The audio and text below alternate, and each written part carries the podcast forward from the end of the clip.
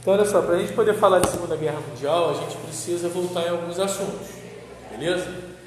Principalmente na, quando a gente fala da Primeira Guerra e quando a gente fala de nazismo, porque elas estão interligadas, esses conteúdos estão quase que automaticamente relacionados, tá?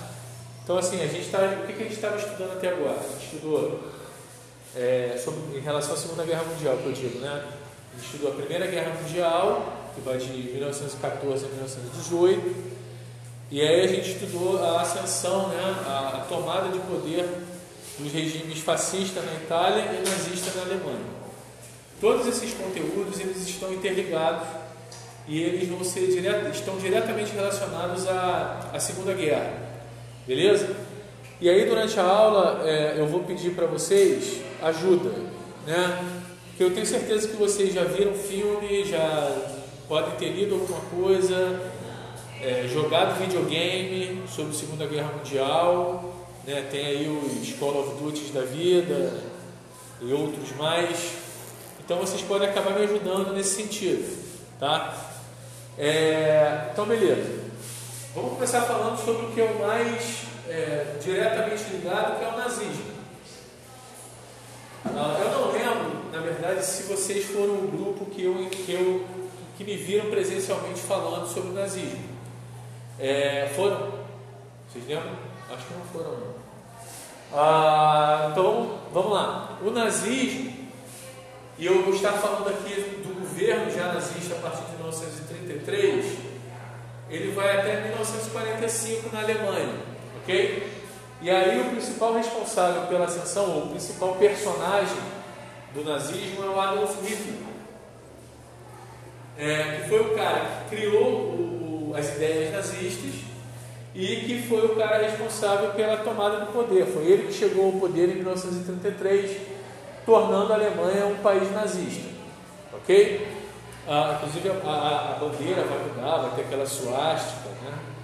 É, e foi ele então que vai implementar o, o nazismo lá. Quais são as características do nazismo?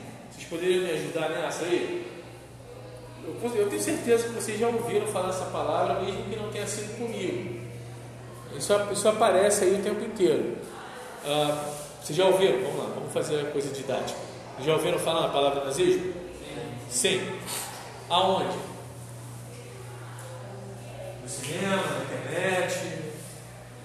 No cinema e na internet. No cinema, na internet e no videogame.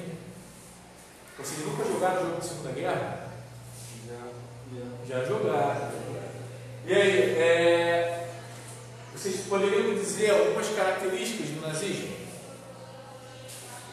O que, que o nazismo defende, de modo geral? Não? Então, o regime nazista é um regime totalitário.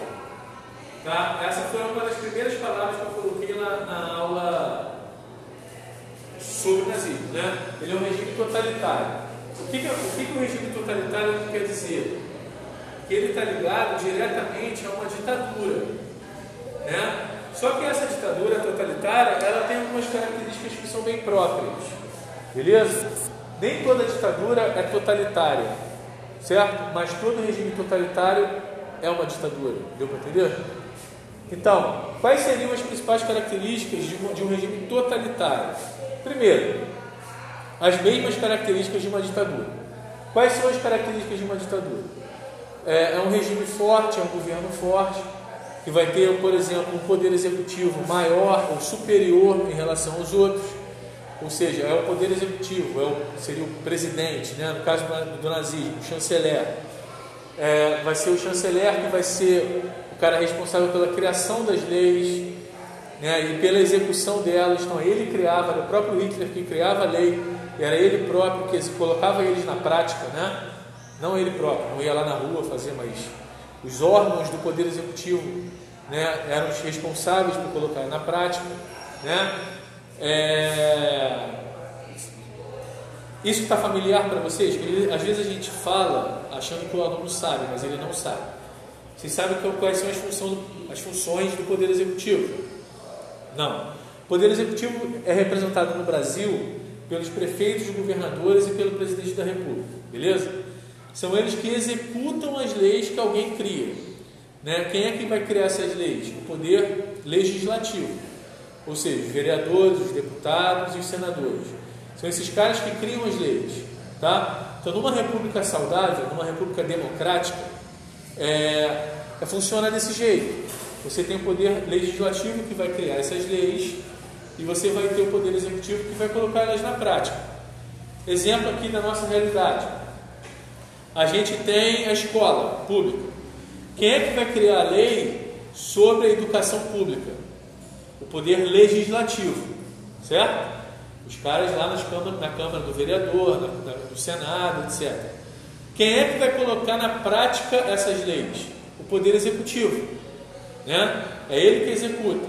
Ah, então é o governador que vem aqui dar aula para vocês? Não, somos nós. Então nós, como professores da escola pública, nós estamos representando o Poder Executivo. Nós estamos executando a lei de educação para vocês. Certo? Quando eu digo nós, são só os professores, são todos os profissionais de educação. A merendeira, a cozinheira, a inspetora, a coordenadora, a direção. Tudo isso faz parte do Poder Executivo. Por isso que a gente presta concurso né? para nós sermos funcionários públicos, servidores públicos. Certo? Então, na Alemanha nazista, quem, não existia poder legislativo. O poder legislativo estava fechado. Inclusive, o, o, o Hitler, melhor, o Reichstag lá, o parlamento alemão, pegou fogo. Estava fechado literalmente, porque tinha pegado fogo e largou lá, lambendo e não funcionou mais. Quem estava tomando o controle mesmo era o Hitler, que era o poder executivo. Então ele criava as leis e ele executava essas leis. Ok? Por quê? Porque ele está falando de um regime ditatorial, de uma ditadura. Ficou claro isso? Só que essa ditadura do regime totalitário, ela ainda é mais é, poderosa, vamos dizer assim, em relação a outras. Por quê? Porque no regime totalitário, por exemplo, ah, não existe oposição. Então, é, você vai ter aqui, vou botar um Nzinho aqui de oposição, né? não oposição, não vai existir oposição. Isso quer dizer que vai ter um partido só tomando conta da Alemanha. Todos os outros partidos que existiam vão desaparecer, vão ser fechados, né? literalmente também. As sedes dos partidos todas vão ser lacradas, fechadas, ninguém podia entrar não tinha discussão, não tinha participação política, não tinha nada. Ou seja, é um, o regime totalitário é um regime é, antidemocrático por natureza, ok? Com a existência de um único partido, é, é o chamado unipartidarismo, certo? Além disso, é, e aí específico do nazismo, a gente vai ter algumas perseguições.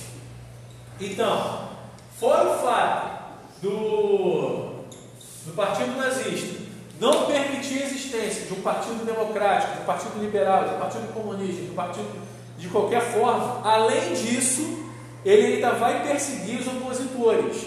Ele, além disso, vai perseguir aqueles que não se encaixavam na, no quadro, né, naquela, naquela fronteira ali que o Hitler determinou. E ele determinou uma fronteira bem clara. Se você não é alemão, você vai ter algum problema.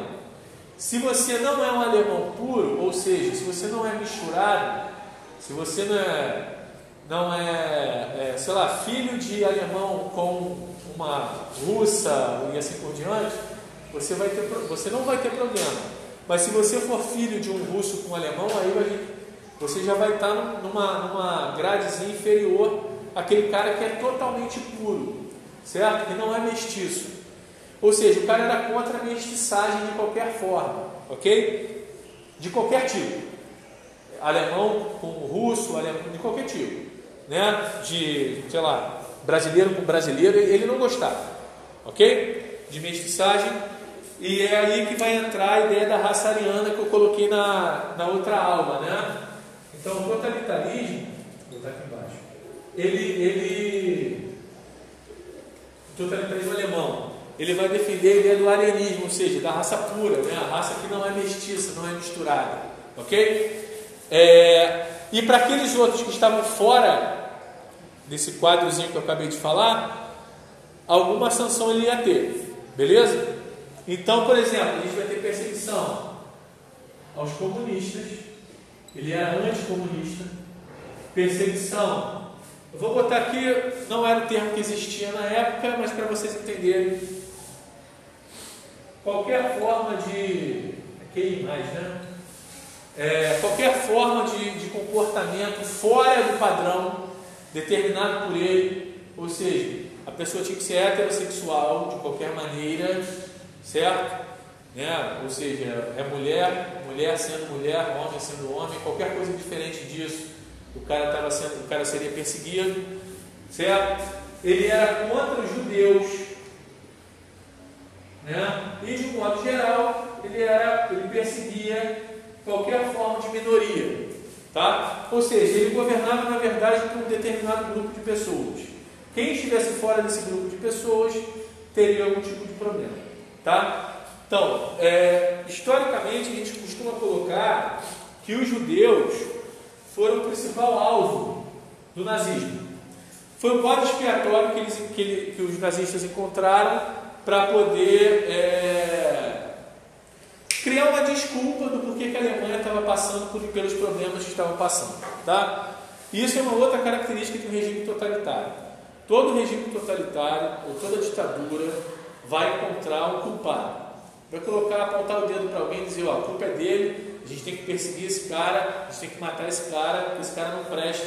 Eliminando ele, nosso povo vai lá para cima. Toda ditadura faz isso. Todo regime totalitário faz isso. Ok? No caso da Alemanha e no caso da, até da União Soviética, com Stalin, foram judeus. Beleza? Então os caras foram perseguidos, os caras foram massacrados, os caras foram é, trabalharam como escravos, caras sofreram é, na mão do, do, nazismo até o final da Segunda Guerra Mundial. Tá? Inclusive com a criação dos famigerados campos de concentração. Ok? Então eu vou fazer uma, eu, eu vou fazer uma, sei lá, chama do que quiser, uma dinâmica, um exemplo. É, como eu fiz na 9C. Entendeu? Porque eu, eu, eu, percebi que os alunos lá não estavam, não estavam entendendo muito o que eu estava falando. Então eu fiz uma dinâmica e eu vou fazer a mesma coisa com vocês.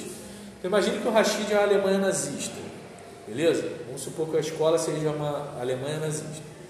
E que cada um de nós seríamos funcionários desse, desse regime e, portanto, no meu caso, eu seria um professor soldado. Porque, porque outra característica do nazismo é o militarismo, né? Tudo funciona sob a lógica militar. Então eu seria um professor soldado. E aí, como a gente está falando de, um, de uma escola totalitária, de um país de escola totalitária, a gente está falando de falta de liberdade. Né? E aí, falta de liberdade. Então, eu seria um professor soldado, chegaria para vocês aqui para dar aula para vocês. Obviamente, eu estaria com uma arma na, na mão, né, ou na cintura e eu fiscalizaria vocês antes de começar a aula. Toda vez que o professor entra em sala de aula, ele fiscalizaria o povo, né? o povo aí são os alunos. E eu olharia para cada um de vocês e eu é, julgaria se vocês estariam dentro daquele framezinho, daquele, daquela bordazinha que eu criei para vocês. Né? Tem que estar ali dentro. Se não tiver, você é considerado minoria, vai ser perseguido. Ok? Então, olhe para vocês e comece a julgar. Na 9A vai ser fácil atirar o primeiro aluno de sala porque o seu comportamento não está adequado para uma escola nazista. Você está de cabeça baixa. Pode ir para o quarto escuro. Ah, eu não vou. Não, você vai porque eu estou armado, meu camarada. Pode ir porque você vai, você está no quarto escuro. Pode ir para lá. Ele é obrigado a ir. Ah, ainda tem a mais, está com, tá com um brincozinho na orelha, rapaz. O que, que é isso? Pode, não pode. Vai para o quarto escuro. Tem que ir para o quarto escuro. Certo? Não gostei do seu casaco, não. Muito quadriculado, azul. Não gostei, gostei. Preto e azul não cabe. Não está com uniforme. Tem que ser um uniforme branco e vermelho. Quarto. Pode ir para o quarto escuro. Só ficam os dois aqui porque eu achei que os dois estavam mais ou menos dentro do, do da borda que eu, que eu determinei, que, que a escola nazista determinou, na verdade. Eu também não tenho liberdade para criar a minha. Eu tenho que seguir aquilo que a direção determinou. E aí então os dois vão para o quarto escuro. Só que chega lá, tem outro soldado, Zezé. Zezé está com um fuzil lá na frente do quarto escuro. Não tem quarto escuro, na verdade.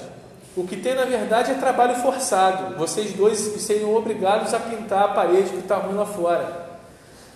Não quero, você, no caso, estou contando para ela, foi ela que saiu. Não quero, não vou pintar, não, não nasci para isso. Não, Zezé, cara, vai, bota direto o fuzil na cabeça de vocês, fala, vai pintar, se não é agora, é agora que, que tu vai para o inferno, tu vai me encontrar lá. E vocês vão pintar. Não adianta, vocês têm que pintar. Ó. Seria assim era assim que funcionava a, a sociedade alemã na época do nazismo. Isso funcionou para todas as minorias, tá certo? Para todas as minorias. Inclusive na outra aula que eu dei, lembrei disso agora, teve uma menina da turma de vocês, óbvio que eu não vou lembrar quem é, que perguntou em relação às lésbicas. É, está dentro desse grupo aqui, né? Porque todos esses grupos recebiam um símbolo. Né? Por exemplo, os judeus recebiam a estrela de Davi para indicar que eles eram judeus. É, os ciganos recebiam, acho que era uma seta preta, alguma coisa assim. Cada um recebia um símbolo, né? E aí tinha uma confusão em relação a quem seria cigano, quem seria lésbica, foi a dúvida dela. Todos recebiam uma marca, beleza? Todos, todos que, que eram perseguidos, eram presos em algum lugar, recebiam uma marca, tá? Justamente para que o alemão, ariano e tal, reconhecesse você na rua e não permitisse você entrar na, na, loja dele, não permitisse comprar o pão da padaria dele, você não podia fazer nada, beleza? Até que vocês, né, no caso os judeus, o tal do quarto escuro, foi criado, que foram os guetos, né? Os judeus foram todos empurrados para dentro de guetos. Você sabe o que é? Guetos seriam microbairros dentro da, das cidades alemãs, fechados por um muro e por um portão. Certo? O cara fala, pô, vou morar no condomínio. Não. Pode até chamar, mas é o condomínio da morte. Porque está fechado ali e você que está lá dentro não podia sair para trabalhar. Tu é judeu, tu está com estrela de Davi. Tu não pode sair para trabalhar. Ficou desempregado.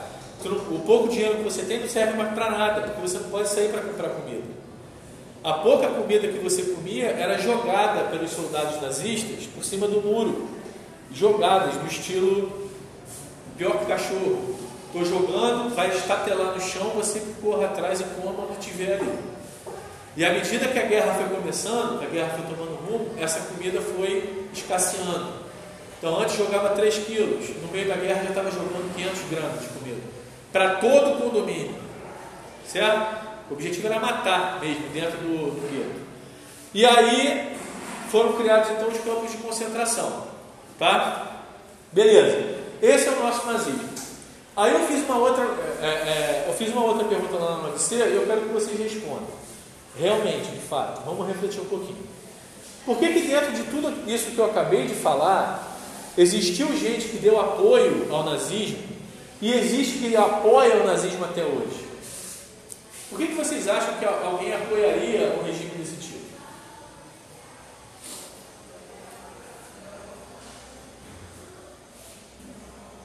Por quê? Tu acha um regime maneiro? Por que não? Hã? Não ouvi nada. Não, se explicar. Sabe sim, não. Se esforce aí. Por quê?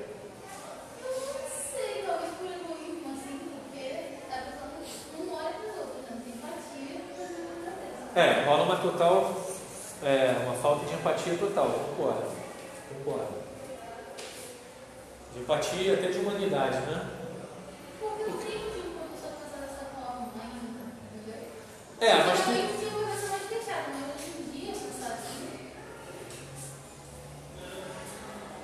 Eu concordo com você. Eu não sei se os se o mais fechados. Eu, ah, eu entendi parcialmente o que você quis dizer. É, mais fechado porque eles tinham mais uns valores mais rígidos, assim. Sim, mas hoje em dia já tem coisas mais abertas. E não existe muito Entendi. E aí, o que mais? Alguém mais? Porque tem gente que pensa hoje em dia dessa maneira. Certo? O que, que vocês acham? Ou a gente pode fazer uma outra pergunta: será que o nazismo trouxe alguma coisa de. O que, que o nazismo teria trazido de bom para a Alemanha, de modo geral?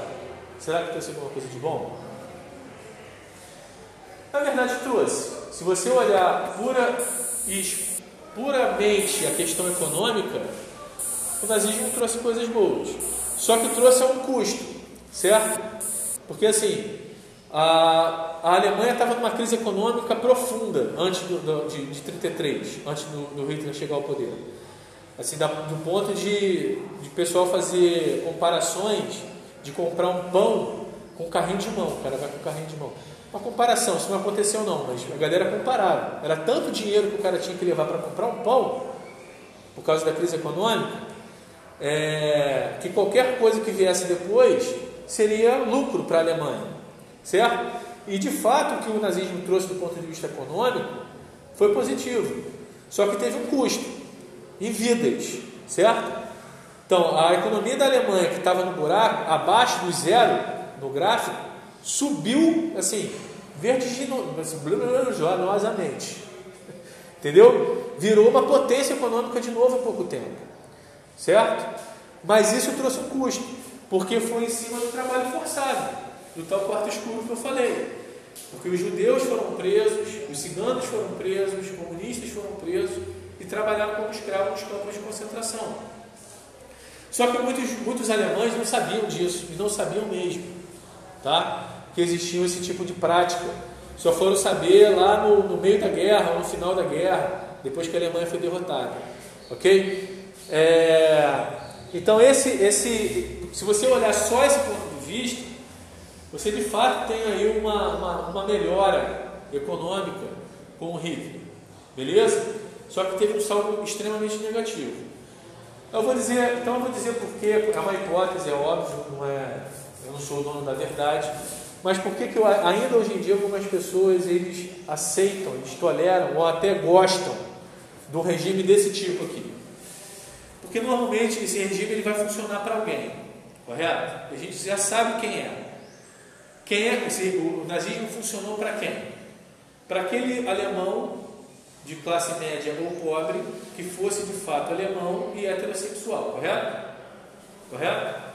Olha, tudo bem? O alemão rico, ele vai se aproveitar do nazismo por quê? Acabei de falar, porque a curva econômica subiu, foi lá para cima. Ele voltou a ser rico de novo. Ele agora pode viajar. Ele agora pode ter lucro na empresa dele. Então ele vai topar. Então, ou ele vai topar fazendo High Hitler lá na.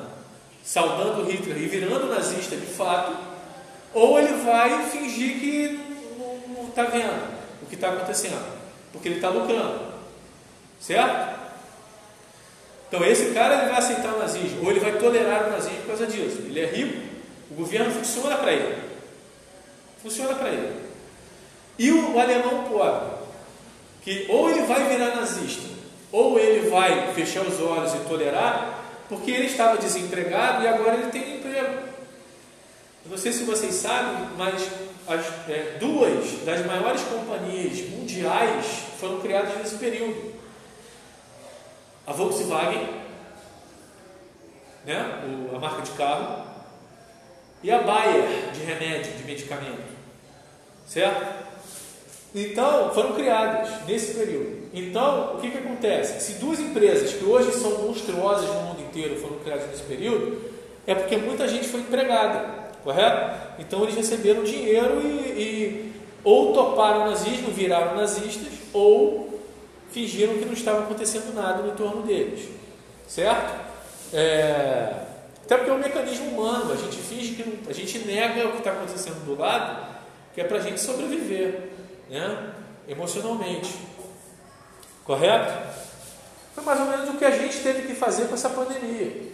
Já são mais de 600 mil mortes, cara. Se a gente ligasse para. Se a gente liga, a gente liga, nós somos seres humanos, a gente vai chorar os mortos. Mas se a gente pranteasse para cada morto, né? A gente não estava vivo agora, a gente estava encerrado dentro de um quarto escuro com depressão. No entanto, a gente está aqui na escola. Estão entendendo o que eu estou falando? A gente cria um mecanismo. A gente tem que se adaptar à realidade. Se a gente não se adapta, a gente está ferrado. Beleza? Beleza.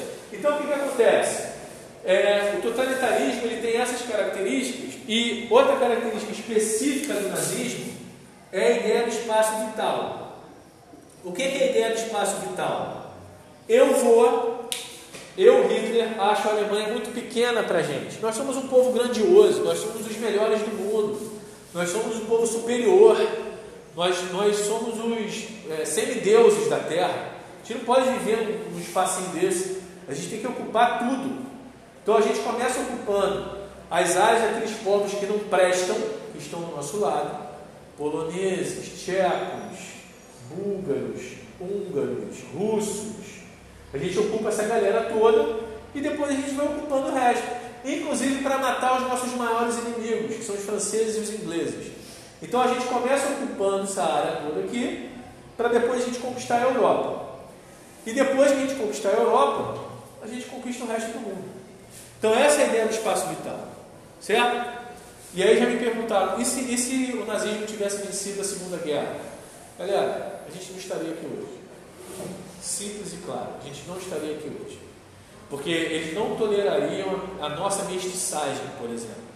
O fato da gente ter combinado europeu, índio, africano, espanhol, a gente, tá, a gente, a gente não estaria aqui hoje. Certo?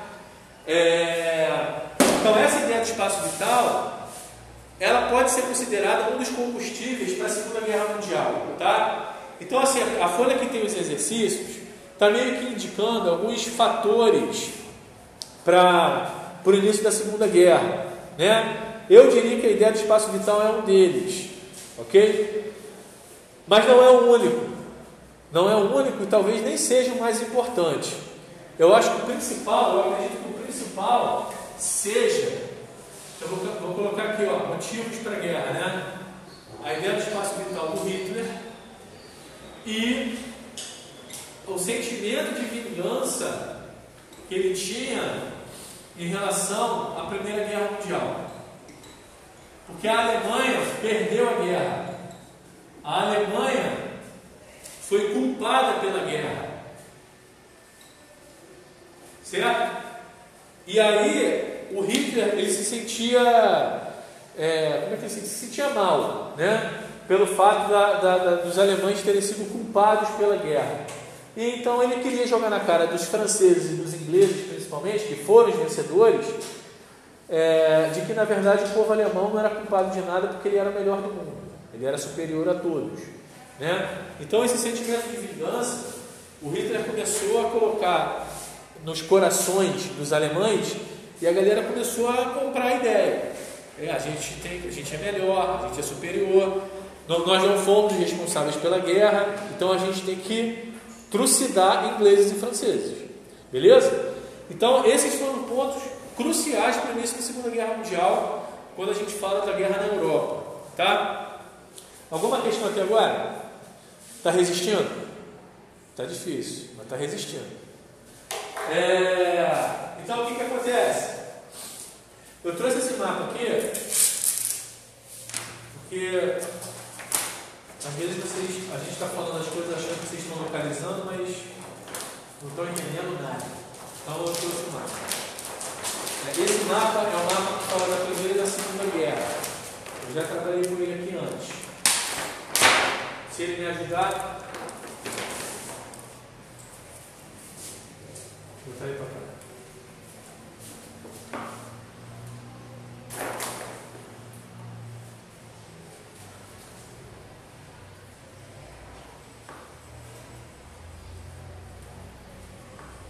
Difícil,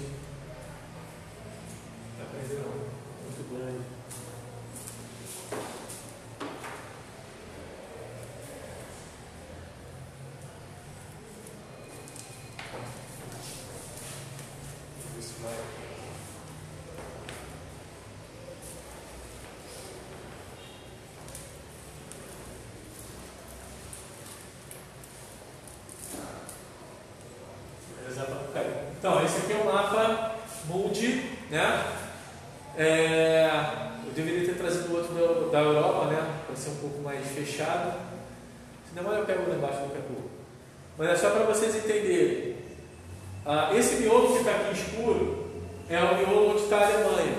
Vocês não estão enxergando, mas pelo menos estão vendo a cor. É, é o miolo onde está a Alemanha, ok? Então a ideia do espaço vital do Hitler era justamente ocupar toda essa região que já está relativamente escura aqui no mapa, mas ir além, ok? Ocupando a Europa inteira. E aqui bem aqui no meio, não sei se vocês estão enxergando, já numa faixa mais laranja, a gente vai ter a França e aqui a Inglaterra, que é uma ilha. Tá? Então a gente tem aqui o miolo da Alemanha, França do, desse lado de cá, né? É, do lado mais oeste da Alemanha, e a Inglaterra a oeste aqui também. E esse lado todo aqui, ó, era a União Soviética. Então você tem de um lado a União Soviética, no meio a Alemanha e na outra ponta a França e a Inglaterra. Ok? Isso é um negócio importante para vocês entenderem. A Segunda Guerra Mundial ela começou em 1939. Só que a expansão territorial do Hitler começou antes, em 1938. Beleza? É, em 1938 ele ocupou algumas terras que os ingleses e os, e os franceses não deram a menor bola, deixaram rolar. Tá? Por que, que deixaram rolar? Uh, os soviéticos, a União Soviética, ela era um país comunista, uma série de, de, de países que eram comunistas. Comunismo e capitalismo nunca se deram bem. E franceses e ingleses eram capitalistas. Então você tinha um lado comunista, um meio nazista e o outro lado capitalista. O que, que o bloco capitalista pensou? Bom, Hitler está aqui no meio, se os soviéticos resolverem se engraçar para cá, o Hitler vai estar ali para fazer um escudo para a gente, para bloquear esse comunismo. Então deixa deixa ele lá, deixa o maluco fazendo as maluquices dele. Beleza? Porque ele vai, ele vai bloquear o comunismo, caso os comunistas queiram uma guerra. Foi isso que eles pensaram até 1939. Então, em 1938, um ano antes de começar a guerra, os alemães conseguiram ocupar vários, é, alguns países, na verdade, desse miolo aqui, como a Áustria e a Tchecoslováquia. Vou colocar isso no quadro. A Áustria e a Tchecoslováquia. E até então, os franceses e os ingleses não fizeram nada. Eles só vão fazer alguma coisa no ano seguinte, porque eles vão perceber que foi tarde demais, na verdade. Eles deveriam ter agido antes. Vocês que já jogaram videogame ou que já assistiram filme de guerra, vocês já ouviram essa é uma palavra em alemão, tá? Acho que eu, eu jogava lá Eu Entendi de outro Blitz, já conhecia desde cedo. Palavra chamada Blitzkrieg. Blitz, vocês já ouviram falar? Já ouviram falar? Pelo menos nos anos 80 era como a gente chamava o carro da PM na rua ali para parar os outros carros para ver documento. Era Blitz. Certo? Blitz. Blitzkrieg. Blitzkrieg quer dizer guerra relâmpago. Krieg quer dizer guerra. Guerra relâmpago. Era a tática dos, do, dos alemães na época. Funcionava do seguinte modo: os caras invadiam o território à noite, primeiro só com veículo leve. Não, desculpa, primeiro só com avião. Bombardeava o troço todo. Aí o avião voltava. Depois, veículo leve matava o que os aviões não tinham explodido. Aí voltava. Depois com infantaria e, tropa, e, e pesado, né? Tanque, morteiro, para destruir o que ainda estava de pé. Só que isso funcionava em questão de horas. Por exemplo, a capital Varsóvia da Polônia, de um dia para o outro, de um dia para o outro, a capital foi tomada, certo? Por conta da Blitzkrieg. Então, essa guerra relâmpago ela, ela pegava o país de surpresa e ao mesmo tempo era tão rápida e tão eficaz que não dava tempo de reação. Por isso que. Eita, que será? Por isso que ingleses e franceses perceberam em 39 que na verdade eles tinham cometido um erro esperando, deixando rolar. Certo? Porque em 1939 essa área aqui toda tava, já estava ocupada. E em 1940, ou seja, menos de um ano depois, tudo isso aqui já estava, inclusive a França já estava ocupada. Certo? A França ficou dividida em duas partes, o norte e o sul. O norte resistindo ao nazismo e o sul ocupado. Ok? Cara, vai lá embaixo, vai, vai no banheiro, vai. Vai no banheiro, vai no rosto. Vai lá no rosto. Certo? Então, a, a guerra relâmpago alemã, ela, ela, ela era brilhante do ponto de vista tático, porque em pouco tempo estava tudo conquistado, estava tudo ocupado, ok? E isso então é, finalmente fez o alerta da Inglaterra e da França serem acionados, e aí eles entraram em guerra, iniciando a Segunda Guerra Mundial. Tá certo? É, agora é importante dizer o seguinte: Inglaterra, ah, desculpa, a Alemanha não estava sozinha na guerra, ela tinha aliados. Ela tinha dois aliados fortes. Tinha a Itália na Europa como aliada, e vai ter na Ásia, se o mapa deixar, vai ter o Japão. Vê que o Japão está pintado na mesma cor, certo? Uh, o imperador japonês na época tinha algumas ideias, algumas ideias, principalmente de expansão territorial, de ocupar território, parecidas com o nazismo. Então eles fizeram uma aliança ali é, entre eles para poder ocupar, no caso do Japão, né? Ocupar Coreia, chegou a ocupar Coreia, uh, chegou até o Vietnã, certo? Essa região aqui do Vietnã. É, porque queria aumentar o território. Né? O Japão um arquipélago pequeno. Né? Então, a, a, composição da Segunda Guerra Mundial vai ser essa. Ok? E a França e a Inglaterra, que antes eram inimigas da União Soviética por causa do comunismo, acabaram se aliando. Né? Porque viram que Hitler era poderoso demais, tava, tinha uma força militar muito grande. Né? E fora o fato lá de que rolou uma treta entre Hitler e Stalin, e aí um, um tentou trair o outro, não deu certo e tal. Aí a União Soviética resolveu entrar do lado do, de ingleses e franceses. Ficou claro isso aí? Beleza? E a gente ainda vai ter os Estados Unidos depois que vão entrar na guerra, porque o Japão, lembra que o mundo é redondo, né? O Japão vai bombardear uma, uma ilha do, dos Estados Unidos, aqui na Havaí, né? que era uma base militar americana vai bombardear e aí então os Estados Unidos vão se ver obrigados a entrar em guerra contra o Japão, automaticamente contra a Itália e a Alemanha. Ok? Eu vou, eu vou escrever isso aí para vocês. Mas a Segunda Guerra Mundial, ela, ela basicamente é isso. Pelo menos por hoje. Alguém sabe dizer como a Segunda Guerra Mundial acabou?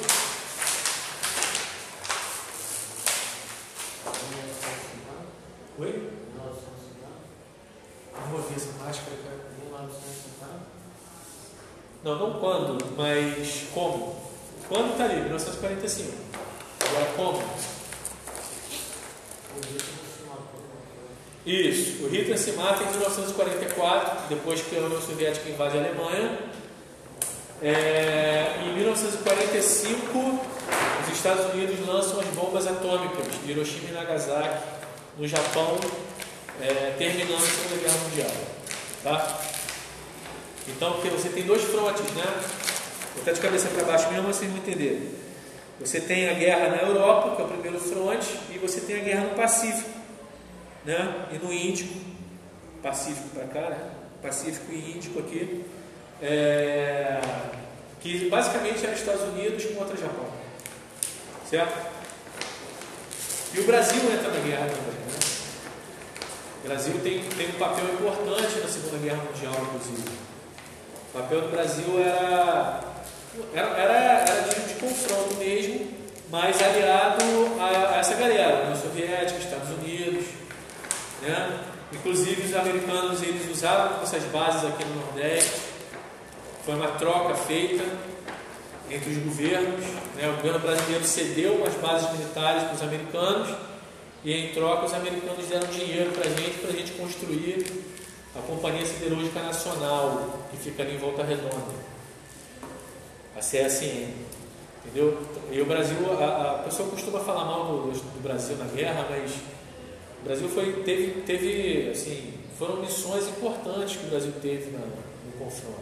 Entendeu? Pode não ter sido um protagonista e tal, mas foi importante, principalmente no norte da África. Oi? É, de um certo modo, sim. É o pessoal gosta muito de falar mal das Forças Armadas brasileiras. Tudo bem que ela é ruim mesmo, não dá para negar. Mas também não precisa, sabe, ficar chutando. Basta falar mal, basta dizer que não funciona. Mas na Segunda Guerra Mundial funcionou e funcionou bem. Entendeu? É, lutou diretamente contra os alemães, tanto no norte da África quanto na Itália, principalmente na Itália. Entendeu? É isso. dá para comparar as tropas brasileiras com as tropas americanas ou com as tropas soviéticas. Os soviéticos eram muito ruins, eram, eram ruins não. A tecnologia soviética não era de ponta, né? Mas os caras tinham, para cada soldado alemão devia ter uns 20 soviéticos, tá? muito soldado, muito soldado. E mais ou menos a mesma coisa para os americanos. Os americanos ganharam porque tinham muita, muita gente para lutar, né? E muito dinheiro também, né? Para poder fazer avião e tal. Não dá para comparar Brasil com essas forças todas. O Brasil nunca, nunca teve uma, uma postura belicosa, nunca teve na vida inteira de querer entrar em guerra com alguém. Então não precisa ter forças armadas monstruosas. Né? Beleza? Vou fechar aqui.